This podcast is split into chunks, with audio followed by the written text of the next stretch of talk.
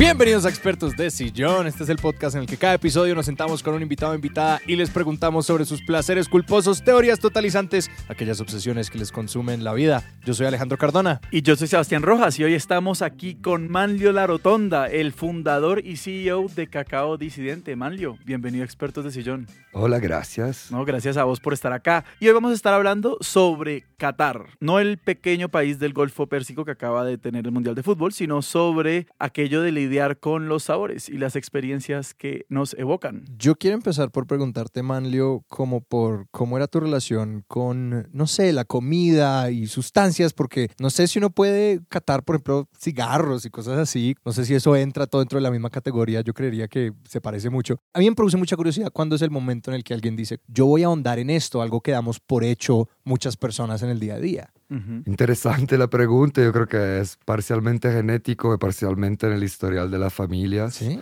Porque yo inmediatamente he pensado en contarles un poquito, o sea, de dónde llego, ¿no? Porque realmente, o sea, mis abuelos eran campesinos. En Ujú. Italia hubo un boom económico gigante en el posguerra, pero a partir de los 70, 80. Entonces realmente se creó una clase media importante. También con un fenómeno de migración de la campaña a la ciudad. Y realmente hubo una abundancia que no había. Entonces, familias campesinas como la mía, si ven mi abuela cuando lista de comer, por eso los italianos comen mucho, ¿no? Ujú. Pero son bandejadas de cosas, pero con un sentido también de placer superior. Ajá. Yo creo que todo es centrado en el tema del gusto, ¿no? En el probar placer y por eso mismo uno cata las cosas, ¿no? De cierta forma. Pero creo que eso fue mi input de la vida. Fueron ambas familias, que ambas realmente llegando de regiones distintas del país, Véneto y Campania, ¿no? Entonces cerca de Nápoles, que con ese fenómeno de urbanización, de migración a la ciudad, eh, viven ese boom económico, ¿no? De cierta forma. Mi abuela además tenía una tienda de verduras, ¿no? Ajá. Pero realmente empiezan a poder comer todos los días. Pero esa sensación del disfrute, digamos, temprano que le estás poniendo en tus abuelos recién venidos de la campiña italiana,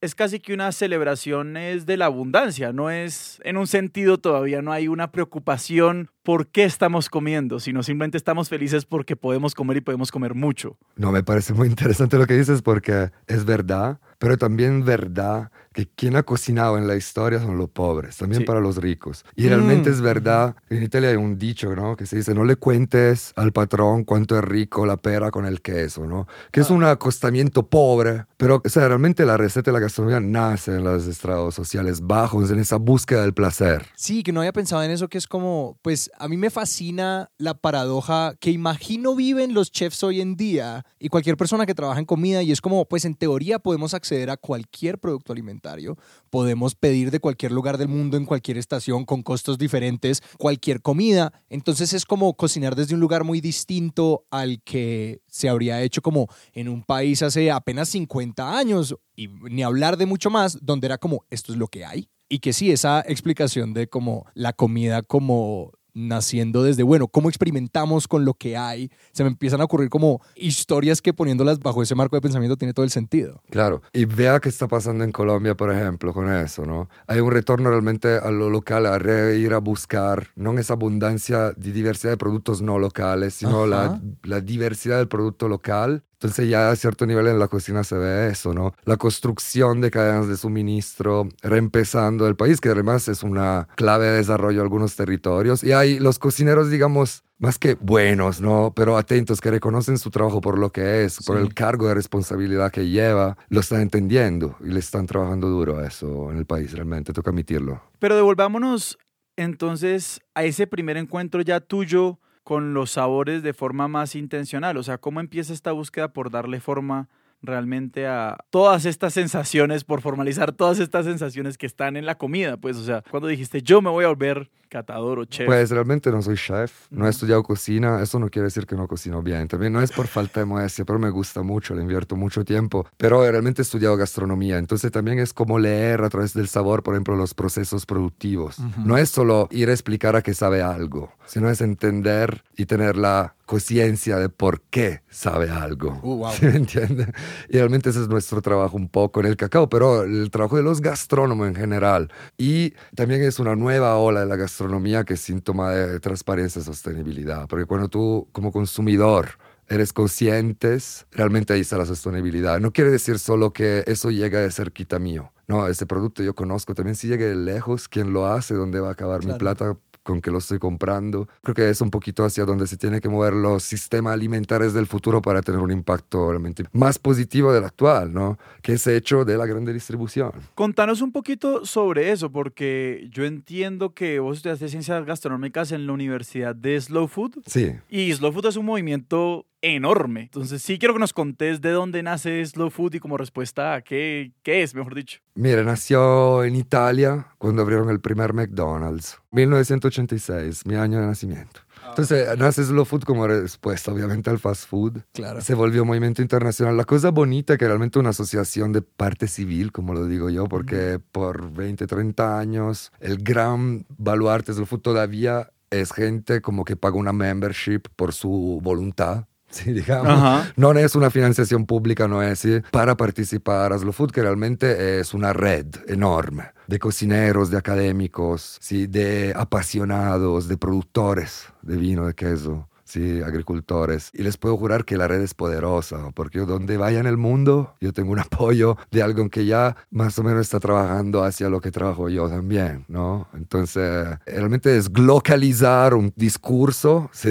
que es la biodiversidad, la biodiversidad cultural, el derecho que uno pueda ser lo que es porque come. Y se basa el concepto en tres palabras, que es limpio, bueno y justo. Ahí entienden. Mm. Sí, limpio quiere decir limpio no solo de agroquímicos, también de mala energía. Porque uno no puede ser sostenible en todo y luego tener un producto que no es bueno y perdería de sentido, ¿no? Claro. Y bueno, estamos hablando en términos nutritivos. Es transversal. Ok. Es nutritivo, pero también es de placer, es Ajá. hedonista, pero también es que hace del bien. Sí. Sí, sí, sí. Moralmente De bueno, forma, por sí, decirlo así. Moralmente también. Y justo. Y justo tiene un trasfondo de sostenibilidad, sí. Pero es obvio, yo siempre digo también con un poco nuestro chocolate. Ahora no quiero empezar el mensaje promocional a los 10 minutos de haber empezado. Pero cuando yo creo que la certificación del futuro es el sabor de las cosas, porque cuando tú no respetas, y eso lo vivimos en primera persona, cuando tú no respetas el medio ambiente o la gente que hace el producto, o el producto, Claro. tú no haces un producto bueno. Claro. Entonces realmente es educar las masas a reconocer un producto bueno, nuestra misión, ¿no? De cierta forma. Ahí está, ¿no? Es el sellito noventero, sí que nos echan en Claro, el el supermercado. Y ahora que hablamos tanto de, de slow food y esta idea de como limpio, bueno y justo, me queda la pregunta por cómo ha sido el trabajo de ustedes eh, con Territorios de Oportunidad, que es este programa de USAID, que lo que pretende es fortalecer las capacidades de actores en el territorio, de comunidades afectadas por el conflicto, precisamente para que puedan, digamos, ser socias o compaginarse de mejores formas con el gobierno y con el sector privado, pues en general. Quisiera saber cómo ha sido ese proceso de ustedes de llegar ahí y de, y de traducir estos principios como hacer cosas limpias, buenas y justas en el trabajo con las personas eh, en el territorio, con las comunidades? Buena pregunta. Mira, cada proveedor nuestro tiene una historia como de acercamiento distinta. Algunos lo hemos conocido, no sé, solamente probando una muestra y increíble, entonces empecemos a trabajar. En otros casos viene a jugar un rol programas como sí, Territorios de Oportunidad, porque eh, realmente es una inversión en el territorio a 360 grados que aparte de acercar un actor como nosotros que no solo digamos, les enseñamos cómo llegarle al mercado, sino que somos el mercado. Claro, ustedes son el mercado porque son pues como que uno de los principales clientes o el cliente más importante. Exacto. Y no solo somos el principal cliente, luego la organización, ¿no es cierto?, apoyada por el programa. Entonces no es solo ese tema que nos dan todos los medios realmente a veces para, eh, digamos, transmitir todos los conocimientos técnicos, ¿no? Entre otros, para poder hacer la calidad que necesitamos y nosotros entramos a comprar. No es solo eso, sino que también es un fortalecimiento pues más profundo de las organizaciones que es clave en frente a un actor privado, por ejemplo, en, en tema de gobernabilidad eh, y de estructura, de organigrama, o sea, ayudan también a estructurar los actores, en este caso las organizaciones de base, ¿no es cierto?, para que puedan interlocuir con nosotros de cierta forma. Y nosotros claramente es un trabajo de acompañamiento, no somos exigentes sí, en algunas cosas que pero pues tienen que llevar bien, entre cuál es administración, sí, eh, producción, etcétera. Hablaste ahorita de localizar los productos, los saberes, etc. Y pues ahí me parece que como, no sé, una tensión que quisiera explorar, porque por un lado, pues es en un sentido, cuando uno le echan el cuento slow food, sí, nace en Italia como respuesta al primer McDonald's, uno dice, obvio que los italianos se emputaron cuando les pusieron un McDonald's. Si los italianos tienen la mejor comida del mundo, ¿cierto? Pues uno crece con esa historia. Entonces es muy fácil montar una resistencia desde ahí. Y es obviamente una idea de la mejor comida del mundo que también viene acompañado de unos eurocentrismos que nos han dicho que todo lo bueno empieza en Europa y que miremos hacia Europa por lo bueno. ¿Cómo es empezar a localizar y a valorizar y a montar esas resistencias desde un país como Colombia, por ejemplo? Pues porque francamente todos los colombianos vamos a decir que hay algo que nos gusta de la comida colombiana, pero pues nadie va por el mundo diciendo la comida colombiana es la mejor comida del mundo y la tenemos que salvar. Hay gente que lo hace, pero no desde el mismo lugar. Exacto, exacto. Entonces sí, ¿cómo es? Digamos, venís de Italia y te has encontrado con Colombia. ¿Cómo ha sido eso? Mira, te hago una presentación sobre la italiana porque es muy importante la comida, la gastronomía en Italia, pero nosotros fuimos país desde 1861. O sea, cuando hay elementos culturales de Mm. diferenciación, porque es la diversidad, es el país que por metro cuadro tiene más diversidad gastronómica. Usted va a cada 10 kilómetros, hay un pueblito donde comen algo distinto, muy bueno, de que son muy orgullosos. Yo no digo que Colombia no lo tenga, mire, la localización, lo que usted decía, es que no más hacer chocolate en Europa, otra vez. Sea, el chocolate es el vino de acá, porque acá el cacao fermenta. Y si acá tú tienes el detalle de estar presente, poderte ocupar como nosotros hacemos de algunos detalles, realmente elevas el producto donde nunca ha estado y donde pertenece, que es la alta gastronomía. Entonces, eso del apropiarse de lo propio. Lo mismo, miren, hace 30 años había una onda gastronómica, mejor no hacer nombres, sí, porque Ujú. luego me envenenan el plato. Pero, que era la imitación de la cocina internacional cara para los ricos colombianos. Ajá. Ahora ya la onda ha cambiado. Ahora Sí, están sí, mirando más a los territorios, más a lo propio, en un sentido innovador. Sí. Entonces, miren, la cocina amazónica no es mi preferida, pero esta gente que la está elaborando, usando esos elementos. Ajá. Pero una cocina de necesidad, la cocina amazónica, que su contexto es deliciosa, ¿sí me entiende? Entonces, eso es lo que está pasando un poquito y me alegra porque es decir diversidad, quiere decir que por cada territorio se rescatan las variedades de maíz y la biodiversidad. ¿Por qué? Porque el maíz de Chinú, Córdoba, tiene un sabor increíble. Tú haces una empanada con eso, ¿sí entiendes? No es como la empanada de la calle, ¿sí? Y puede estar una empanada en un plato de un restaurante caro. Yo me quiero devolver para empezar a entrar en este espacio específicamente de la cata, porque empecemos por definirlo. ¿Qué significa catar? Porque siento que puede ser un término un poco ahuyentador, un poco intimidante, que definitivamente, como yo, que no tengo entrenamiento, solamente un- unos leves acercamientos a como que personas me expliquen como, ah, este vino es así, esta cerveza es así, este chocolate es así. Desde afuera se ve muy, muy intimidante ese espacio. Entonces, ¿qué es catar y cómo se empieza a construir un criterio en eso? Ustedes son perfectos, los contratamos porque primer requisito, hablar. No, nuestro sommelier, yo trabajo con un catador que llega del vino, que realmente es el único mundo que reconoce ¿no? esta profesión profundamente, ¿no? a, a ciertos niveles también. La gente le pregunta en los cursos, él dice que no, soy un carretudo nomás. ¿No?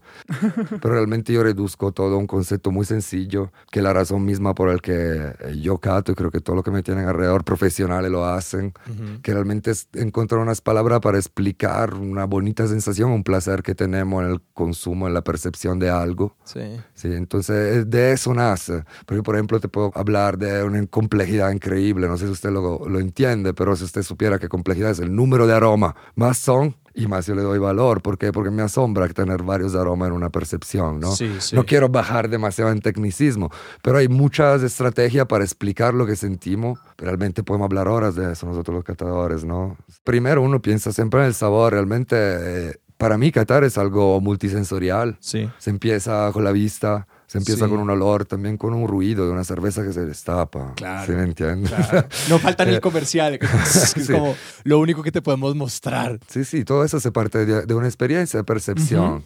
Y luego es desarrollar esa atención, esa observación que nos permite pues crear una historia para contarle a lo demás de cierta forma. Acordémonos que nuestro, digamos, receptor aromático, o sea, cuando nosotros hablamos de fresa, banano, lo Ujú. tenemos en el nervio trigeminal, o sea, atrás de la nariz, no lo tenemos en la boca, o sea, ustedes no sienten el sabor a limón en la boca, pero sí sienten el ácido porque los sabores Ah. básicos los sentimos ácido, dulce, amargo, usted lo siente sobre la lengua, Ajá. en el paladar. ¿sí? El examen olfativo es un examen aromático maravilloso. Por eso ven los catadores que huelen hasta la sopa del, del desayuno, ¿sí? Sí. porque es, nuestro, es un poco nuestro defecto profesional. O sea, todo entra antes por la nariz y luego Sí. por la boca. Y bueno, es, es una manera más de aprovechar realmente lo, lo que nos ha regalado la naturaleza, los productores, dependiendo de qué producto es, ¿no? Y sobre todo nos da una vista previa. ¿Por qué? Porque luego nosotros ponemos el producto en la boca, que sea un vino, un queso, un chocolate, ¿no? Tenemos una percepción sensorial debido a una percepción de la lengua y los sabores básicos. Entonces ese equilibrio de acidez, amargor, dulzura, salado, umami a veces. Y luego expirando en la nariz, eso se lo consigo hacer con cualquier producto. ¿Por qué? Porque todo lo que se volatiliza en la boca con el calor, por la cavidad como retronasal, nos Sí. pega al nervio trigeminal. Entonces esa es la manera realmente de catar y de sentir un poco más de aroma. A veces ustedes escuchan los catadores de aceite de oliva más acá de café, ¿no? Sí, el... Porque estás ayudando a vaporizar Eso, sí. algunas moléculas, porque todos los aromas realmente son moléculas volátiles. ¿sí? Sí. Entonces, con, ya con el calor del paladar, por ejemplo, el chocolate derrite, empieza a liberar. Es fisiología, realmente. Pero entonces nuestra percepción, digamos, de los alimentos a un nivel más allá de esas cuatro sensaciones de sabor que dijiste del retrogusto, el dulzor, la acidez y la amargura, todo empieza por el olfato. O sea, realmente si, si uno perdiera la capacidad olfativa, como con el COVID, Mm. Profesionales también que han estado en problema. Yo vi un video de un bloguero, creo que era uno de los hermanos Green, que perdió todo el sentido del olfato cuando le dio COVID y él dijo, yo quiero hacer esta prueba y en cámara él va probando distintos alimentos de como un sabor muy fuerte que a él no le gustan. Y él decía, esto sabe completamente distinto sin olfato. O sea, él se comía las aceitunas del tarro y él decía, a mí no me baja una aceituna, esto está dulce, está delicioso. O sea, yo quedé estupefacto porque eso es algo que uno escucha mucho, ¿no? Como el, sin el olfato todo sabría distinto, pero era como, ah, hay aquí evidencia, como lo estoy viendo. A mí me pasa algo así, le paso una hoja de vida a ustedes. hablar, puedo seguir hablando. Yo te quiero preguntar por cómo se forma esto y cómo se entrena, porque como, pues sí, como gastrónomo o en las academias donde forman a los sommeliers y todo esto, es como, ¿cómo se distingue el mejor de la clase? Porque ya voy viendo también que es como, bueno, la capacidad de comunicar, la capacidad de escribir también juega un rol y esa la parte la puedo entender. Armarse de palabras, armarse de una creatividad en cómo escribir estas cosas es parte de eso, pero en el momento de percibir, es como ya en el nivel alto, ¿no? Es decir, si yo fuera alguien que va a comprar un vino de miles de dólares, ¿a quién le creo? ¿Y cómo saber que alguien no me está cañando cuando me habla de algo? Cuando todo es como, bueno, pues es percepción y qué difícil saber si el mismo vocabulario que usa una persona está transmitiéndome lo que yo voy a sentir. Pues es complicado. Hubieron unas estafas internacionales muy famosas y muy interesantes de estudiar de gente que reetiquetaba así y hacía la etiqueta vieja, sí, destruida, así, vendía carísimas esas botellas en esas subastas en Estados Unidos. no. Pero realmente en Estados Unidos es una locura porque realmente no está el paladar y la historia también del mercado europeo Ajá. y hay mucha más plata disponible de mi punto de Claro. vista, ¿no? Entonces hay ricazones que se crean unas bodegas de quién sabe qué tienen ahí, capaz la mitad son fake. Sí. Pero realmente, digamos que una botella de vino ya tiene una historia de mercado. Entonces realmente ya se coloca en un cierto precio, entonces no lo van a estafar completamente, digamos. Claro. Capaz lo estafan porque le dan un año que "Mm, esa cosecha así muy caliente, entonces desarrolló más alcohol, capaz se lo tiene que tomar ahorita, usted no lo sabe, se la meten al mismo precio. Ujú. Pero realmente el vino es un mercado ya bastante seguro, ¿no? Ujú. Pero entonces uno cómo va formando, como decía Alejandro, esa, esa sensibilidad. O sea, uno, tú estás en la universidad y te dijeron, bueno, hoy es la primera cata de... Sí, yo tengo la gran curiosidad de De cómo, té. cuál es la tarea, ¿no? Como, cuál Sí. es el ejercicio, cuál es la tarea, cómo se ve en la clase. Ah, mucho más fácil de lo que piensan. Realmente es que tener una guía obviamente es importante. Ujú. Pero las experiencias sensoriales las hacemos cada segundo de nuestras vidas. Sí, claro. Solo hacerla con otro nivel de atención. Mm. O sea, la plaza de mercado es el típico ejemplo, ¿no? Uno debería pasarla por allá porque está la parte de las flores. Y también una flor blanca no es como una flor de azahar, no es como un jazmín y son todas flores blancas y no es como manzanilla, ¿no? Ajá. Todo es memoria. Toca probar la experiencia directa de un aroma para poderlo reconocer, ¿no? Sí, claro. Creo que esto es algo que me ha fa- estado faltando enormemente, que digamos, yo voy a sitios donde pues es café como no, no sé cómo llamarlo, pues artesanal, un café como un poquito más cuidado De especialidad. de especialidad. Y pues tienen en la etiqueta todos estos sabores que se supone evoca. Y yo muchas veces soy como, pues yo te creo. Y creo que el- parte de esto es lo que estás diciendo. Es como, sí, yo nunca me he detenido a oler todas esas flores o a como oler tantos distintos frutos que hacen parte de esos perfiles. Por ejemplo, piensa en los cítricos. O sea, entre, si usted le dan un jugo de limón, un jugo de naranja, uno de mandarina, lo reconoce. Claro. ¿no? Son cosas obvias que ha probado toda la vida, todos los días. Pero también el ejercicio de comerse un plato con atención, se intentando evaluar realmente el equilibrio que tiene, la armonía, el placer que siento. Y no quiere decir criticar las moscas, ¿no? Pero si me deja un mal sabor en la boca, puedo reconocerlo, ¿no? Y analizarlo. ¿Y por qué? ¿no? Es eso también, ¿no? Analizar el placer. No es solo reconocer o distinguir un aroma. Ajá, es ajá. decir, esto está muy bueno por esta, esta y esta razón. Y eso me parece interesante porque cuando hablamos de analizar el placer, pues creo que hay toda una movida que nos dice que precisamente el placer solo hay que vivirlo, no hay que analizarlo. Mm. No, o sea, eh, si tú, si lo que te gusta es lo que te gusta y pues no te pongas a pedirle permiso a mucha gente porque alguien te va a decir que no. Y que creo que hay algo curioso y es que como con la cata, o sea, ya has nombrado creo más de una vez como vino, chocolate y queso. Tres cosas de las que se pueden catar que son grandes y que, no sé, yo siento que como el, el lugar de como la crítica o la burla hacia la idea de la cata o la, idea de, de, de gustar de distintas cosas y que creo que por ejemplo en Colombia es muy extendido frente al café, por ejemplo, que mucha gente es como, yo ahí no pruebo nada, le voy a echar leche y azúcar, no me interesa como ahondar en ese sabor que la crítica un poquito es como, estas cosas ya son muy buenas. ¿Cuál es la necesidad de analizar? digamos que no es no poder vivir el placer, nosotros lo hacemos a nivel profesional. ¿Por qué? Porque nos toca catalogar una serie de información. Sobre todo estamos hablando en mi caso específico de desarrollo de cacao especial, que es algo que ni existe.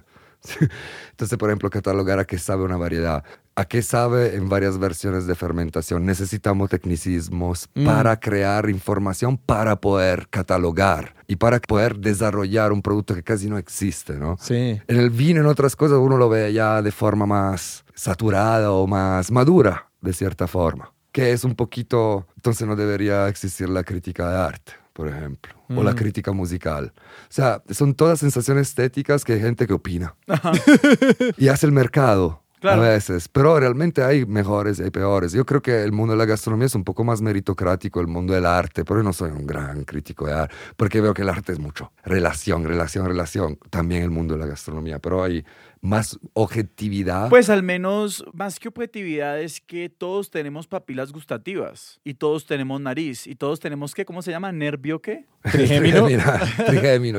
Trigeminal, exacto. Entonces, pues si yo me como algo que no me gusta, me pueden decir que lo preparó el mejor chef del mundo con cinco estrellas Michelin y yo digo, no me gusta, esto sabe feo. Pues si a mí me ponen una obra de arte abstracto, XY, cosas, yo digo, a mí eso me parece feo, pero pues yo no tengo ni idea. Hay algo también interesante, Malio, que me acabas de hacer pensar. Era como, nunca había pensado por esa metáfora del rol de los críticos de arte comparados con los gastrónomos, de esta idea de desarrollar, que hablabas de como, no, pues claro, yo necesito poder describir esto para poderlo replicar, para poder como hablar con un equipo y atacar este mismo problema y generar más de lo mismo y cultivar lo que nos gusta.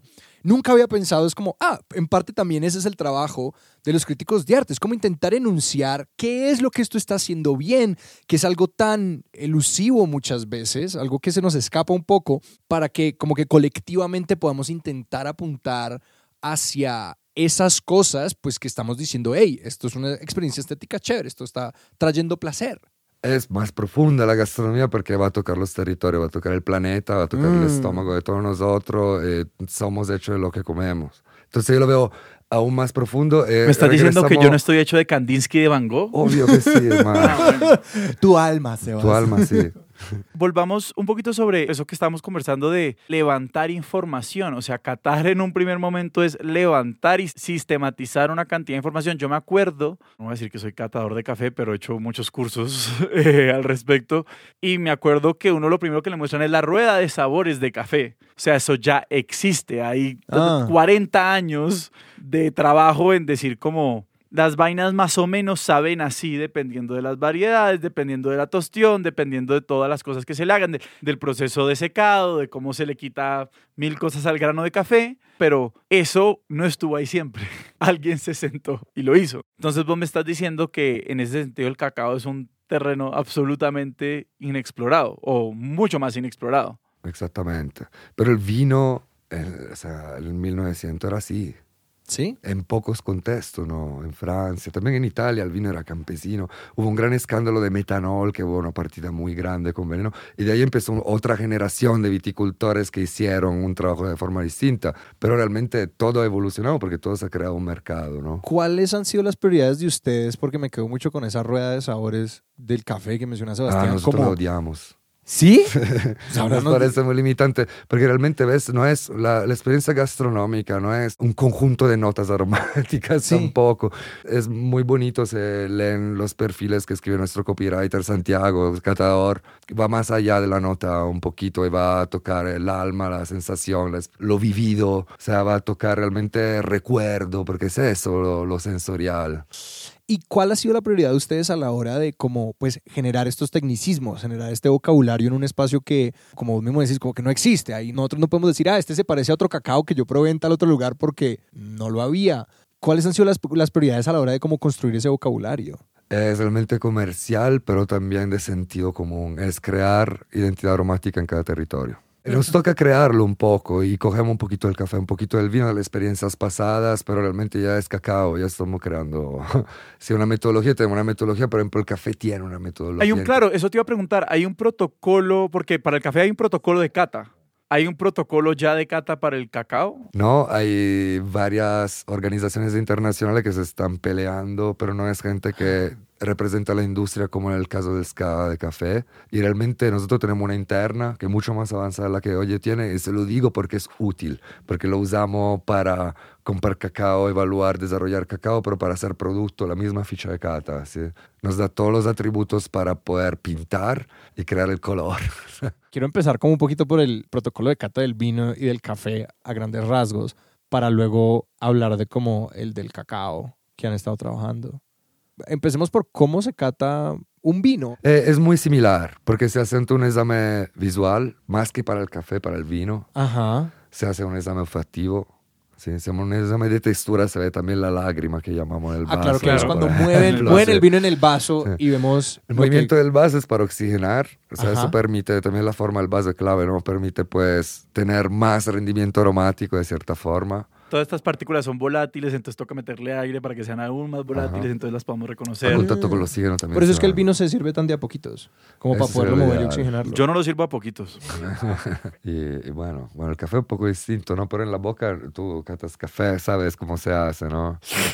Bueno, la cuchara, sí. ¿Sí? Hay varias fases de la del café. Una que más de fragancia, donde vas a analizar hasta el café molido, sí, seco. Ah, Hay una que pues ya es la infusión principal y luego se está la abertura de la capa, ¿no? De espumita. Son ritualidades distintas. Es bonito la cata, la ritualidad un poco. Quería hacerte una pregunta sobre el acto mismo de Qatar y sobre todo creo que cuando uno está empezando, porque yo siento que tiene como dos formas de aproximarse. Una es como casi que tratar, pues claro, entonces todo, para poder reconocer sabores y aromas hay que primero haberlos experimentado, entonces pues si uno es una persona que no sé, realmente le para muchas bolas a cómo huelen las distintas flores, a qué huelen las piedras mojadas que están afuera de tu casa cuando llueve, pero si uno pues más o menos va por la vida con cierta conciencia de esas sensaciones, pues no sé si hay una experiencia de Qatar que es simplemente como que dar en el blanco y es describir la sensación de la misma forma que la han descrito otras personas O de que la sienten. o que la sienten para que estemos de acuerdo. O sea, que yo te diga, esto es toronja y tú digas, muy bien, Sebastián. No, en mi perfil de cata que ya tengo armado de este café, no sé,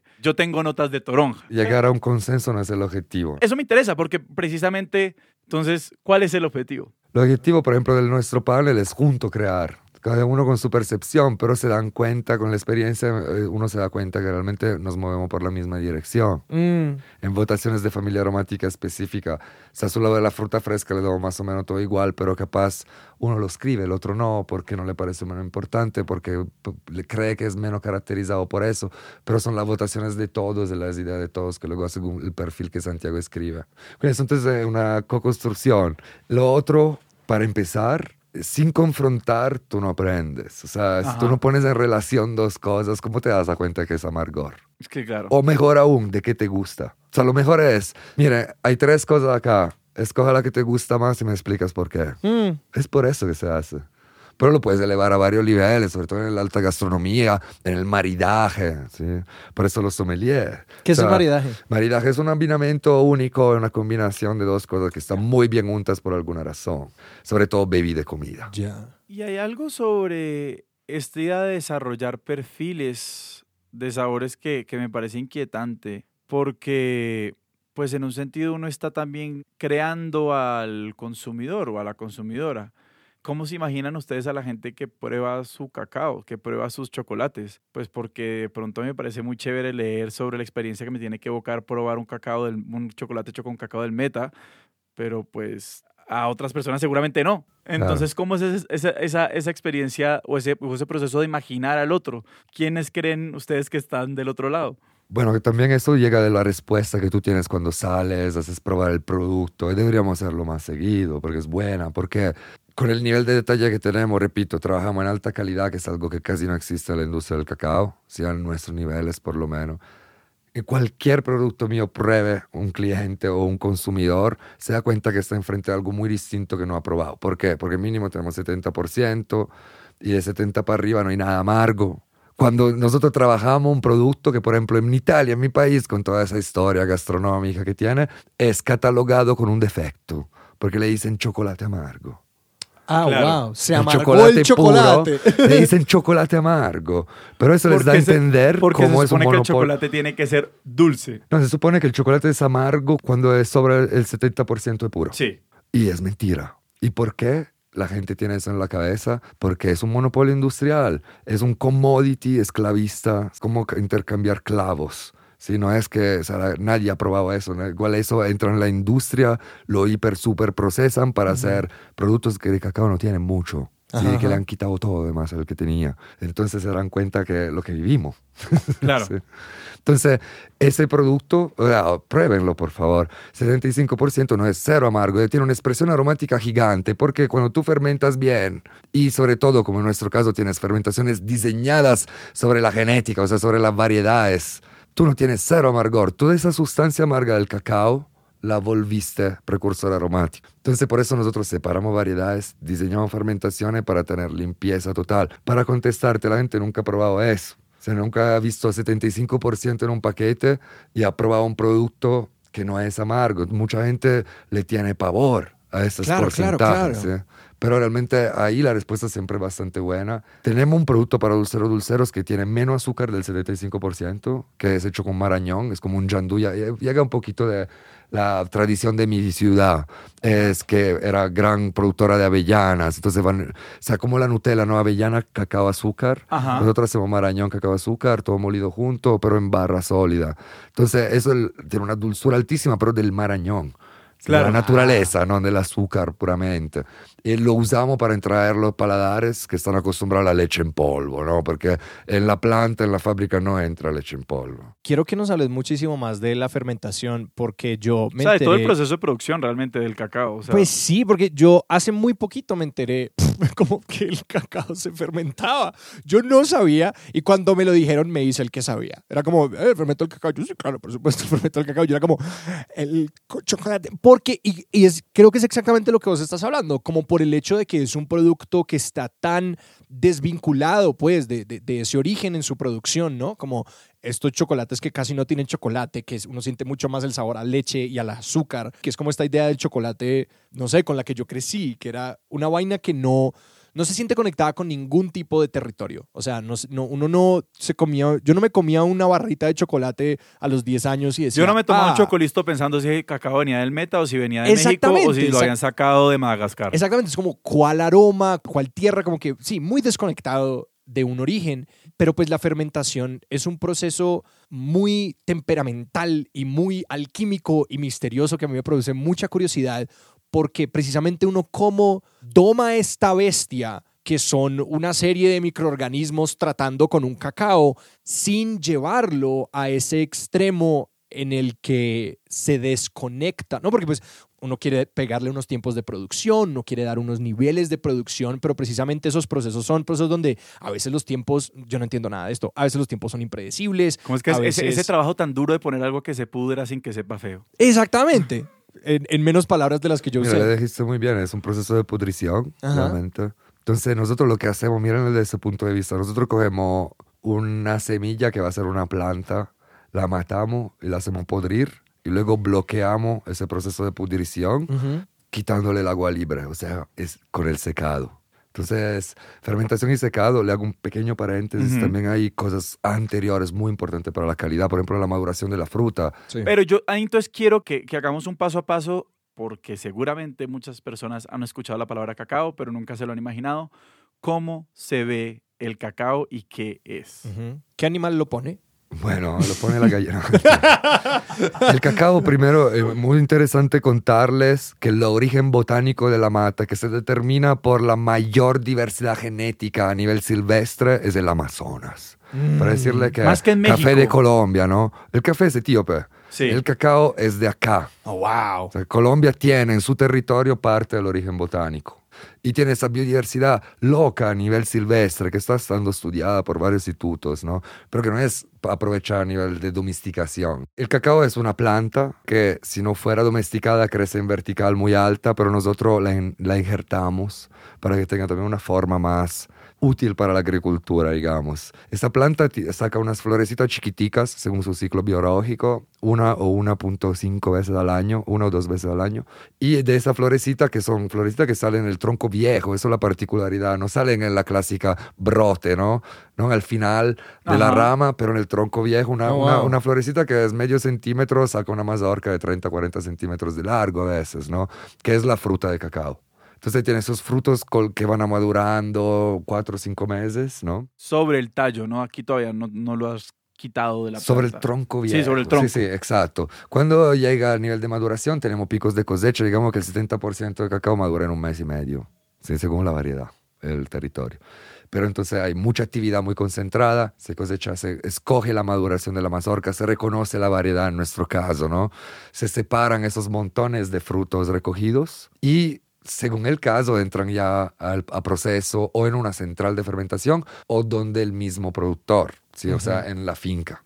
La central de fermentación, ¿qué es? Sencillamente es un lugar donde la cooperativa organiza la fermentación y es mejor porque se gestionan mayores cantidades por variedad y sacamos mayor calidad y cantidad. ¿Cuáles son las prioridades a la hora de, de ese fermento? Es decir, como cuáles son las condiciones y como qué tamaño de contenedores estamos hablando, como cómo dejan el cacao ahí. Sí, digamos que una caja de fermentación más o menos le entran 400 kilos de cacao fresco, 300, que da más o menos de un saco a tres sacos de cacao seco. Ajá. Esa es la unidad de la calidad para nosotros. O sea, es lo que vamos a 400, probar. 400 kilos de mazorcas. Con eh, 300 kilos de cacao pulpa. Calcula que para un kilo de cacao seco necesitas 20 frutos. Por eso tiene alto valor. No es que tenga alto valor, que es carísimo de producir. Sí. Sí. Eh, entonces, 20 frutos para un kilo de cacao seco, ¿con qué vas a hacer? Más o menos, porque tengo una pérdida en proceso del 30%, un kilo de 70%. ¿Qué pasa si yo pusiera el doble o la mitad? O sea, esa es una de las reglas de fermentación. La masa fermentar y entra en un rango. Porque realmente si es más, va a tomar temperatura antes. Y va a acelerar el proceso. Si es menos, no va a pasar nada. Entonces no va a fermentar. Entonces, la idea es siempre que esas cajas cúbicas sean muy llenas. Y acá es la cosa interesante. Yo siempre digo que otro paralelismo con el vino no es una receta. Lo que usted decía es una alquimia. Y nuestra tarea de desarrolladores de calidad es formar las personas para tomar decisiones clave Claro, claro. para la calidad. Realmente es un tema de climático, es una fermentación espontánea. O sea, no vamos a poner levadura.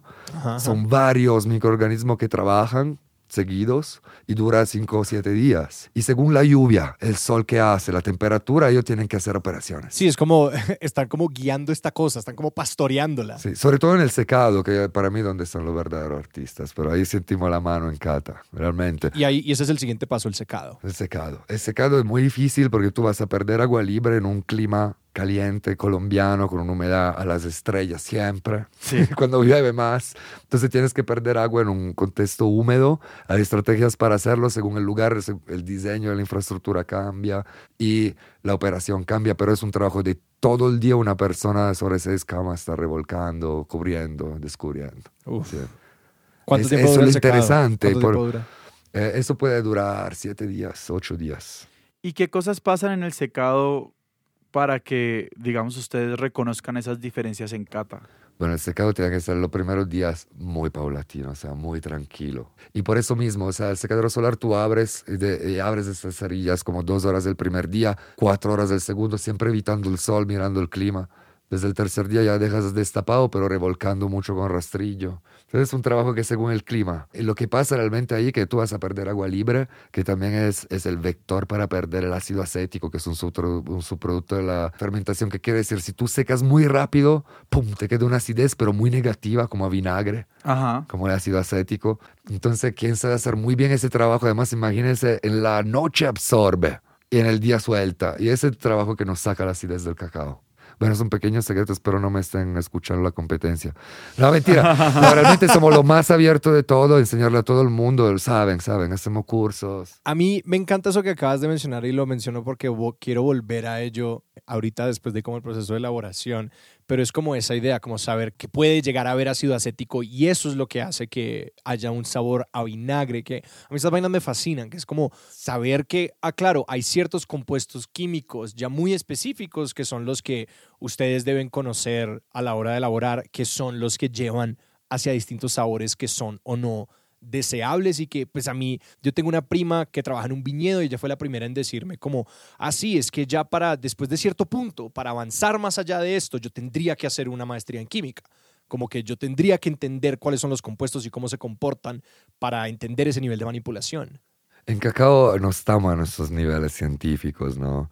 Eh, todo el vino del Nuevo Mundo se hace con la química y con la estabilización de una cosa y de la otra, ¿no? Como cacao el no. del nuevo mundo Mientras los vinos del, de, cioè, de- de nuestro mundo, italiano, francés, español, son vinos de terroir, le decimos, son vinos de familias que se mandan un conocimiento, que no van a medir si cada vez el sí, pH sí, sí, para tal cosa y añadirle química para estabilizarlo, no va a pasar. Y eso es mucho más similar al trabajo que hacemos con nuestros productores. Tú Ah. sientes más la mano y la experiencia del man que la estabilización, el, el resultado estándar que nunca estará, porque no está ni en el vino. claro entonces ahí es que hablan de como son los artistas es como Exacto, es gente exacto. que está respondiendo a una sensibilidad Y eso, por eso es tan relacional ese producto, ¿no? Porque Claro. también la relación con nosotros, la selección y la clasificación, la retroalimentación que damos, que hace luego el chocolate, ¿no? Pero ellos en el cacao, Sí. pero el resultado del encuentro de las dos teorías y discursos. Y hablemos un poquito de eso, ¿no? Porque me encanta pensar que nuestro cacao también es de terroir, sino que le decimos territorio, eh, lo cual claro claro suena un poquito diferente.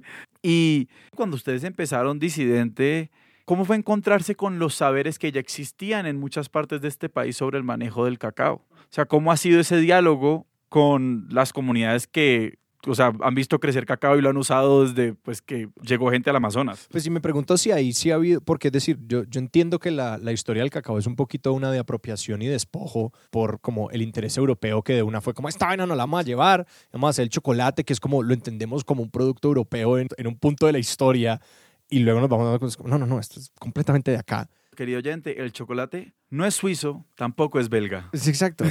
Exactamente, realmente no hay otro país, yo creo, en el mundo productor de cacao con una industria nacional tan fuerte. Entonces acá realmente que es una suerte realmente, porque siempre ha habido alguien que compra el cacao, que luego lo haga con una red de intermediarios, puede ser discutible, ¿no? Y de cierta forma, pero siempre ha habido una industria que compra el 80% del cacao producido. Ah, wow. Entonces, realmente hace poco se está hablando de calidad, pero siendo un territorio de origen del cacao, teniendo un capital humano en el campo, que no se quiere ir de allá, ¿no? Entonces, realmente yo creo que es muy poderoso. el tema del cacao especial porque es la clave de desarrollo de territorios, clave de desarrollo con autonomía de la gente que vive en los territorios, que sigan siendo como protagonistas las decisiones, por ejemplo, del destino productivo del territorio. Puede ser un producto que realmente lleva una democratización fuerte de esos lugares. Es un sistema agrícola agroforestal, pero digamos que lo poderoso que veo del cacao es darle este argumento de vida, ¿sí? Porque entre vecinos ya hay quien quedó como al concurso tal de cacao porque yo le hice eso, porque no, yo tengo ese otro. O sea, hay una competitividad, se creó fermento, estamos creando un poquito de fermento siempre cuando se habla de cacao especial, porque no es cuánto saco saco y qué calidad saco, ¿no? Y creo que eso eh, socialmente tiene un poder increíble, sobre todo en ciertas partes del país donde se ha vivido cosas pesaditas. Y me encanta, me encanta eso que decías ahorita de darle como un argumento de vida a, las comunidades y a las personas, a las poblaciones. Y si quería saber un poquito, no sé, ejemplos más específicos de lo que han logrado. Yo sé que ustedes han liderado unas transformaciones grandes, por ejemplo, en el Guaviare. Entonces, no sé, contanos cómo ha sido eh, esta nueva relación de las comunidades con el cacao y cómo han participado ustedes de, de esa transformación. Bueno, hace dos años, cuando lleguemos más, dos años y medio, eh, pensarlo atrás me parecen 10 porque realmente la situación era bien distinta. Imagínate que allá, bueno, erradicaron cultivos ilícitos, pusieron el cacao eh, y por ahí son 12 años que los cultivos más viejos, el cacao es un tema muy joven, ¿sí? Y lo bonito que el liderazgo presente en el territorio siempre ha empujado el tema como de variedades de calidad, siempre con la idea que no podemos competir por productividad en el Guaviare porque no tenemos grandes extensiones de cacao, pero podemos hacer un trabajo distinto con el tema ambiental que tenemos, ¿no? Que realmente es un bombazo, ¿no? De cuento porque esa gente tiene la responsabilidad de estar en la frontera de la, de la selva. Es una carretera nacional que ya parece más carretera nacional porque últimamente la, estado, la han estado asfaltando y realmente va a llevar muy cosas buenas. Y me, me, acuerdo que al comienzo San José Calamar, que Calamar es el núcleo grande cacautero donde nosotros trabajamos por la mayoría, 80%, eran cuatro horas, ahora se hacen dos horas, dos horas y mm. cuarto. Imagínate ya solo ¿sí? los costos de transporte, cómo se bajan, ¿sí? la accesibilidad. Eh, en Calamar no hay turismo, entonces en Calamar principalmente son veredas. ¿Para qué esconderlo? En el mundo de la coca hubo sí, un auge allá importante y todos los, los finqueros tenían coca, quien no la tenía era un raspachín que logró luego con la plata comprarse un terreno, ¿no? Y, y, realmente no es que le interesa seguir en eso, ahora la coca pues como muchos lados se retiró un poco, ¿no? Se alejó, sí, de las carreteras un poco más y siguen viviendo un control territorial importante por parte de grupos, pero digamos que allá Coca no tiene más. ¿no? Entonces, eh, es, han llegado varias ofertas productivas, realmente el cacao es la más coherente por el tema de agroforestería, ¿no? Mm. porque el resto era el caucho, el chontaduro, son más discutibles a mi punto de vista. ¿no? el cacao realmente es algo que además uno necesita desarrollar tanto conocimiento que realmente se vuelve un poco tema de vida de la gente, esa es la otra parte, ¿no? Pero realmente es algo que puede ser rentable. Cuando lleguemos nosotros no era rentable para nada porque lo otro que pasa es que hay mil proyectos que ponen y sembran el cacao, pero nadie explica nada. Entonces realmente el cacao es una planta muy generosa. Sí, son principalmente operaciones, aparte un poquito de fertilización, que siempre decimos orgánica, ¿no? Pero son pocas operaciones manuales que se hacen. Entonces, pero si no las haces, realmente no te produce. Imagínate que la productividad media de allá era 150, 200 kilos de cacao per hectárea, por hectárea. O sea, es ridículo. ¿sí? Imagínate que en una hectárea bien tenida, orgánica, se pueden hacer 2000. Entonces, ahí entenderás como a veces hay inversiones importantes, porque además el cacao es chévere porque dura en el tiempo, no es una, una, una, un elemento agrícola que toca sembrar, ¿no? Entonces, realmente es una inversión pública para la gente para largo tiempo.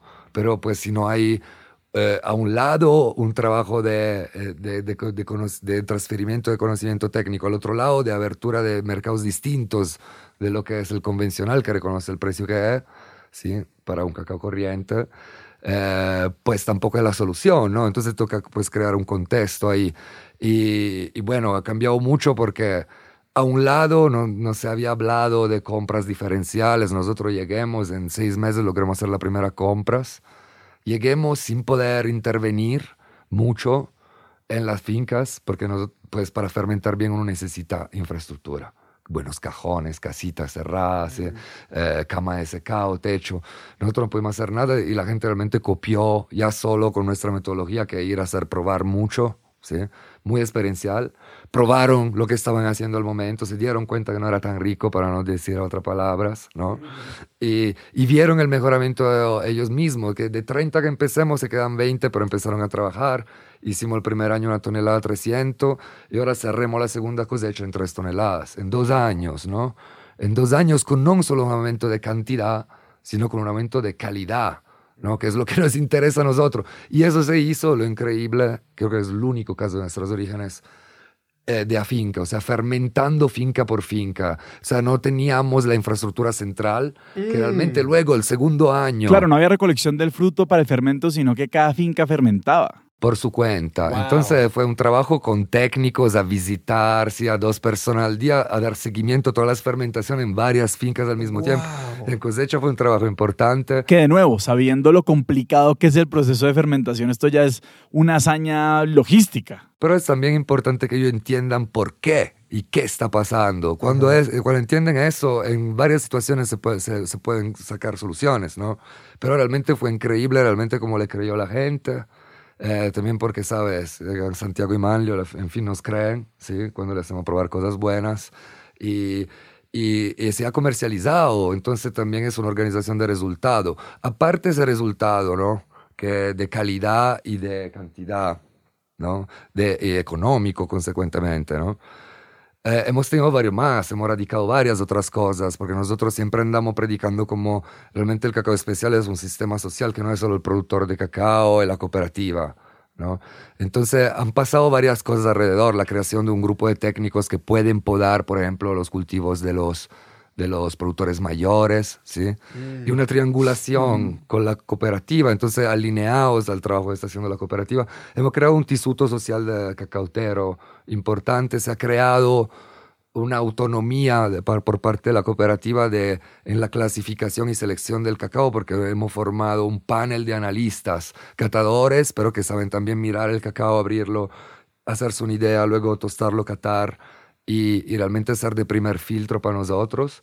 Y para nosotros es importantísimo porque cacao especial tú lo puedes saber producir, pero no es especial si no lo clasificas y no lo seleccionas. Hmm. o sea, y, y, y, esa capacidad la tienen que tener las organizaciones. Y luego hemos también contaminado un poquito todo el sector turístico y gastronómico. San José está volviéndose destino turístico también de extranjeros. Calamar no, San José sí. Hay varios planes allá cerquita. Entonces están haciendo, aparte de tour operator de gente joven que quiere visibilidad de este territorio con una cierta sensibilidad, ¿no? Para el ambiente, etcétera, la cultura. Y hay, hay varias etnias indígenas de resguardo que creo que tenga 40, ¿sí? Hay restaurantes nuevos hay muchachos que abrieron el lugar de helados de fruta amazónica, ¿no?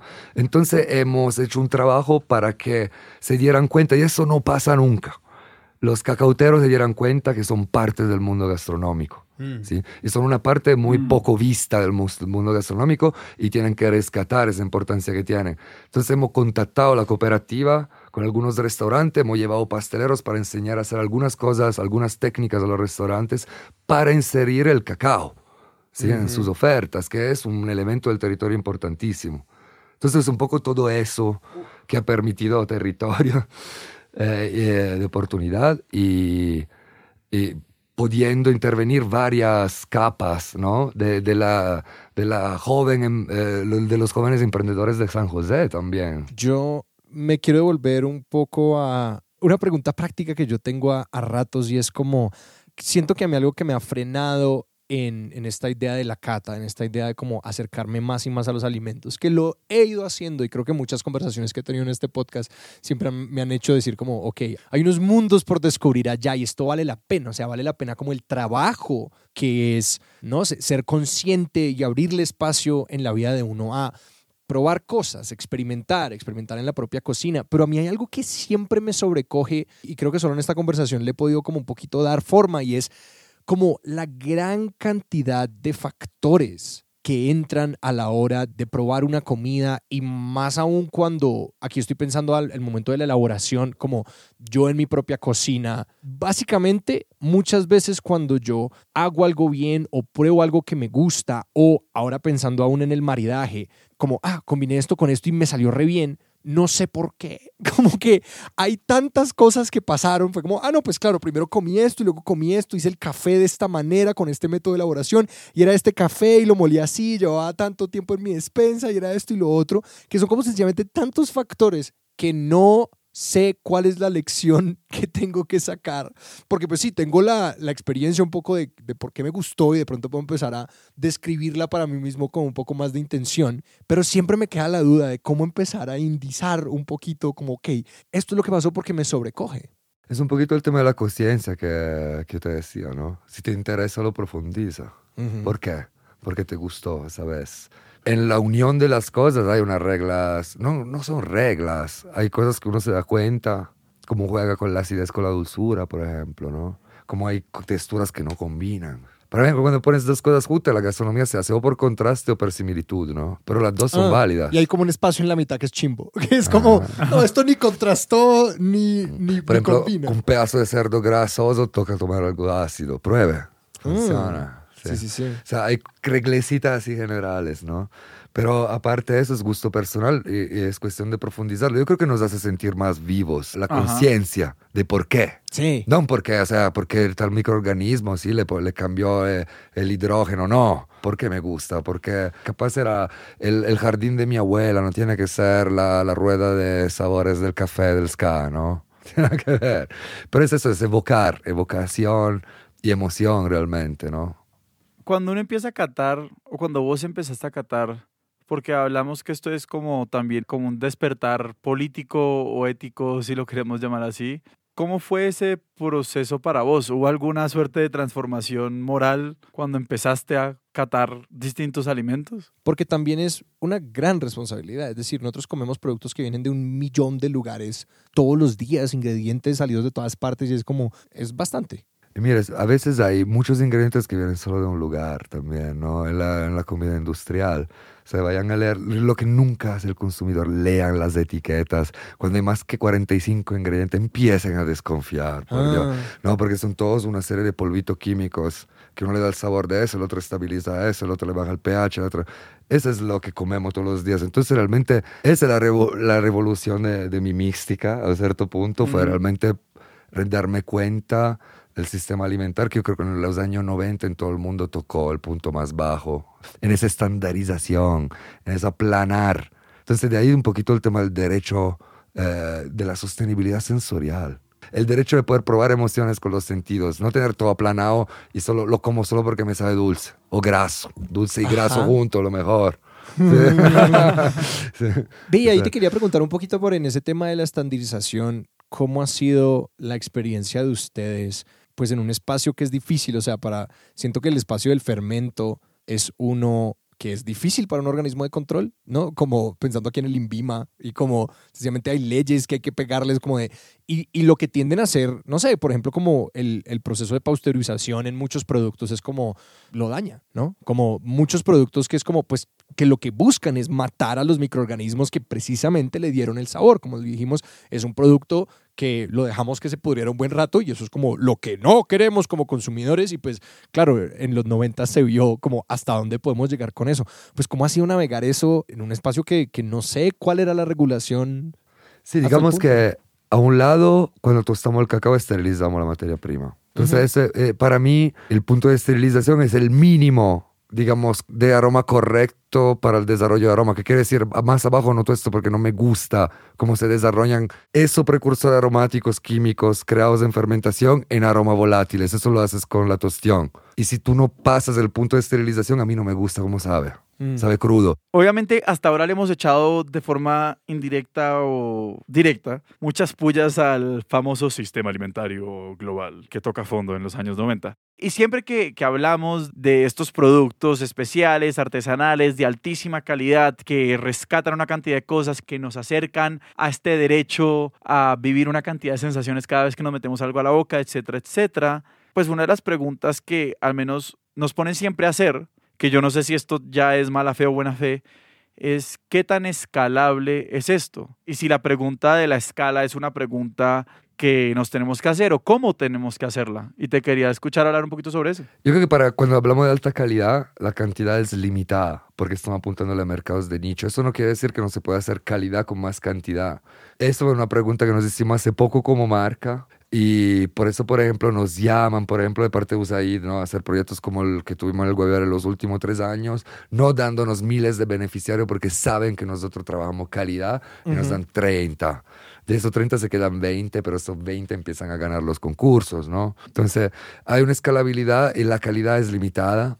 Y para, para, para nosotros es hasta que podemos catar la cantidad por batch de fermentación, que la unidad de la calidad, la cantidad que logramos producir, ese es el alcance. Cuando no podemos más tener ese detalle, ya disidente va a llegar. Y Ah, realmente, ¿cuál es el objetivo realmente? Y también salir un poquito del crecimiento infinito, ¿no? De todo lo que nos Claro. enseñó el neoliberalismo y todas esas cosas. Ni siquiera nos enseñaron, ¿no? Nuestro producto es muy global porque realmente los actores que están alrededor y también te hablo de un chocolatero suizo, o del que nos vende las barritas en Italia, ¿no? O en Estados Unidos, en la East Coast, en Boston. Es un circuito de personas de beneficio, que todos conocen todos. Y eso también es nuestro alcance de crecimiento. Y cuando se llega a estar todo bien, ¿para qué más? Porque es también la distribución, ¿no? O sea, realmente los productores a mí no, no he llegado a pagarle lo que quiero pagarle, somos lo que más pagamos en el país. Wow. Pero yo creo que es, es un producto que merece más. Entonces es mi tarea crear el mercado que pague eso, pero por esos detalles que le voy a explicar con argumento, porque están ahí. Y por eso ese es mi cliente, él quiere eso. Entonces nos creamos como un equipo, si me entiendes. Y yo creo, creo que eso sale un poquito de lo que usted decía también, que es el modelo también de crecimiento infinito, que además es basado en un sistema de desecho. Sí. Los supermercados Claro. botan el 40, 50% de lo que tienen. Y, y el productor no recibe nada. O sea, en, en la agricultura en Europa es antieconómica, tiene subvenciones de la comunidad europea para poder pa- empatar. Y el maíz gringo también es antieconómico. ¿Por qué? Porque los, los productos en los supermercados tienen que tener cierto valor. Y yo tengo no solo que botar lo que tengo en la nevera, sino que también genera un sistema que el supermercado bota lo vencido. Entonces salir todo eso, reaterrizar un poquito la economía, también el flujo de dinero. Nosotros no nos movemos con distribuidores, de ahí un poquito nuestro... O sea, el nombre disidente no es solo el modelo de producción, recolocar el producto, ¿no? Quiero aportarle al mundo algo un poco distinto. No quiero como emprendedor sentarme en un modelo preestablecido convencional para hacer esa plata en tanto tiempo, si me va bien. Sí. Realmente tenemos un impacto grande, creo que se puede cambiar para que la gente con que yo levanto el teléfono todo el día para hablar por trabajo, sean, no digo mis amigos, ¿no? Pero sean protagonistas como yo, coprotagonistas de una gran peli, si me entiende? Claro. Y sentirnos importantes por lo que hacemos. Pero ahí igual, no sé, siento yo que hay una tensión que, que me parece que vale la pena explorar, porque es que cuando hablamos también de, mejor dicho, uno puede democratizar para muchos lados. Y yo entiendo que la apuesta, digamos, que están montando ustedes con Disidente, hay mucho que está encaminado hacia el productor, ¿no? Que los productores y, las digamos que las personas que, que cultivan cacao en este país puedan llegar a unos estándares de calidad altos, cosa que puedan recibir mucha más plata por su producto y puedan tener una vida mejor. Pero del lado del consumidor, ahí tengo la pregunta por el acceso. Si parte de la apuesta política, en un sentido que están haciendo ustedes es, digamos, promover este derecho a acceder a bonitas sensaciones con el chocolate, ¿cómo se hace eso para que eso llegue a mucha más gente? Porque es una barra de chocolate pues que no vale lo que vale una chocolatina Jet. Claro. Entonces, ¿cómo, digamos, ¿cómo es esa apuesta de democratizar desde los consumidores? Es un discurso que para la gastronomía, para mí vale para cualquier producto. No es que por ser productos caros, son productos de lujo. Imagínese, ¿qué le ganas más tú? ¿Cómo inviertes tu plato? O sea, es mucho más la ganancia de la industria sobre una, una chocolatina jet, digámoslo. Ah, me libera. Sobre una chocolatina jet en porcentaje. Nutresa Claro. hasta ahora no patrocina este podcast. Si nos empieza a patrocinar, empezamos a conversar. No, además hago a propósito como provocador, porque a los colombianos no le toques eso, hermano. Mm. No, no le toques eso. Y Yo no te tengo met- no- ni- discusión. Ni, con no el te chocolate metas- ni la laminita. con ninguno de los dos. Mira, yo tengo productos industriales italianos que están en mi corazón y siempre lo estarán porque he crecido y nacido con eso, pero ese es otro episodio. Eh, esperen la segunda parte de este episodio, se va a llamar Los productos industriales de mi corazón. Hablado como consumidores, o sea, no solo en el chocolate, en todo y no solo en lo gastronómico. Ese mundo neoliberal nos ha llevado a tener un montón de gastos hasta endeudarnos por cosas totalmente inútiles, por nuestro estrago social, por ejemplo. O sea, realmente tener el último celular, ¿no? Etcétera. Cuando la cosa que nos ponemos que va a ser parte de nuestras células, que es la comida, le invertimos menos y menos y menos Sí, cada sí, día, sí. ¿no? Y tiene que ser convenience, pero no importa qué es y toca gastarle poco, ¿no? Porque me toca llenarme. O sea, depende del contexto cultural, pero también en los estrados más bajos, a veces más importante la comida que en los estrados medianos o altos, ¿no? Sí. Eh, Pero entonces el ahorro en eso es algo que yo creo que ha llevado un poquito nuestro mundo consumista, loco, que crea una necesidad que no tenemos realmente, cuando las necesidades reales y espirituales son las del placer. Toca probar. Mi estrategia es hacerle probar el producto a la gente. Claro, entonces vamos un poquito a que la apuesta es también de revalorización, porque pues si hay que decidir si yo me voy a gastar, pues por, por una comparación boba, ¿no? Pero casi que cuántas barras de cacao deliciosas me puedo comprar si no me compro el último iPhone y ca- tanta felicidad me van a dar esas barras de cacao versus, no sé, esta chatarra de chips y silicona y lo que sea que sea. Ese- ese es- eso, ¿Lo estoy entendiendo? O sea, como esa es Por un poquito la apuesta. Sí, regresando al producto, dejando por un momento por fuera los celulares, por ejemplo, eh, nuestro chocolate, tú lo vas a probar ahora, te satisface con muy poquita cantidad. Sea, es una experiencia profunda, espiritual. No necesito meterme tres barritas de jet, ¿no? No Sí, es el sí, sí. chocolate la golosidad del llenarse, porque el chocolate es la golosidad del llenarse, es así por la grasa y por el azúcar, no por el cacao, ¿sí me entiendes? Claro. Claro, claro. es otro tipo de producto. Pero asimismo, yo creo que para todo, para un vino, para la cerveza, no justamente hablábamos de cerveza artesanal. O sea, el consumidor debería dar un chance a otro tipo de producto porque te metes dos menos. Tiene la misma borrachera, se lo prometo. Pero estoy haciendo bien Sí. a mi cuerpo, a mi espíritu, a mi alma, estoy apreciando un producto bueno, ¿no?